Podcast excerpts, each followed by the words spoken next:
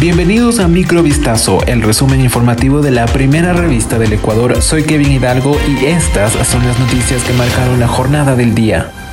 Frente a la guerra declarada contra el narcotráfico y el terrorismo en Ecuador, el presidente de la República, Daniel Novoa, insistió este lunes en su propuesta de incrementar el impuesto al valor agregado IVA del 12% al 15% para así obtener el financiamiento requerido. El primer mandatario reiteró que el monto recaudado servirá para financiar la lucha contra estos grupos narcoterroristas que están llenos de dinero. Novoa también anunció que se aplicará una semaforización del toque de queda que actualmente rige desde las 23 horas hasta las 5 de la mañana desde el pasado 8 de enero tras la ola de violencia atribuida a una arremetida de los grupos criminales. Esta noche anunciará la medida con la que los cantones tendrán diferentes horarios de toques de queda y distintas regulaciones.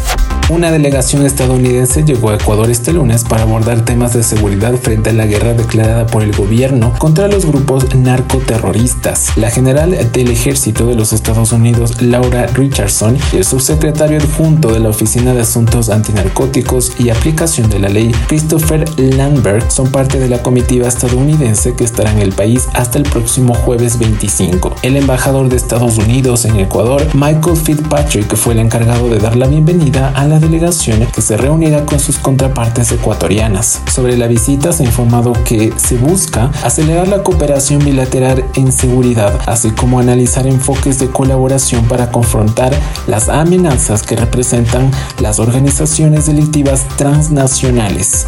Militares encontraron cerca de 22 toneladas de clorhidrato de cocaína distribuidas en 733 bultos en el sector Estero Lagarto del cantón Vinzas, provincia de Los Ríos. Se trata de uno de los decomisos más importantes de la historia del Ecuador. Desde la mañana del pasado domingo 21 de enero del 2024, más de 150 militares irrumpieron en una hacienda bananera y sus alrededores para ejecutar el allanamiento tras obtener información de inteligencia sobre la copia de droga en esa zona. Lo que hallaron fue de película, una alcantarilla ubicada en una chanchera. Era la puerta hacia una bodega subterránea que almacenaba toneladas de droga escondidas en La bodega de cemento contaba con un pasillo de unos 20 metros y luego había una especie de cuartos donde estaba la mercancía ilícita.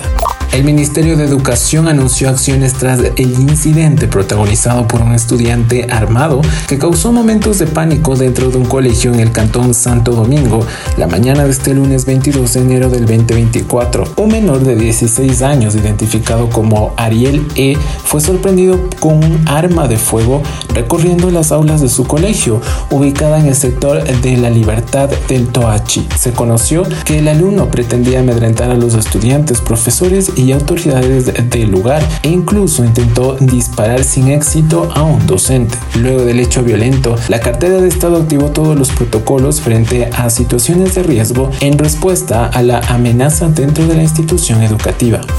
La Policía Nacional capturó a Carlos Arturo Landazuri, alias el Gringo o Comandante Gringo en la provincia de Imbabura, luego de tres meses de actividades investigativas y de inteligencia. El sujeto es considerado un objetivo de alto valor. La detención ocurrió la noche del pasado domingo, 21 de enero del 2024, según informó el general César Zapata, comandante de la Policía Nacional. Agregó que el individuo es líder del grupo armado Oliver Sinisterra de Colombia, una de las disidencias de las antiguas Fuerzas Armadas Revolucionarias de Colombia, FARC. El Frente Oliver Sinisterra, responsable del asesinato de tres ecuatorianos integrantes del diario El Comercio en 2018, opera entre el departamento colombiano de Nariño y la provincia ecuatoriana de Esmeraldas, donde según la policía tiene vínculos con una banda criminal considerada ahora por el gobierno como terrorista.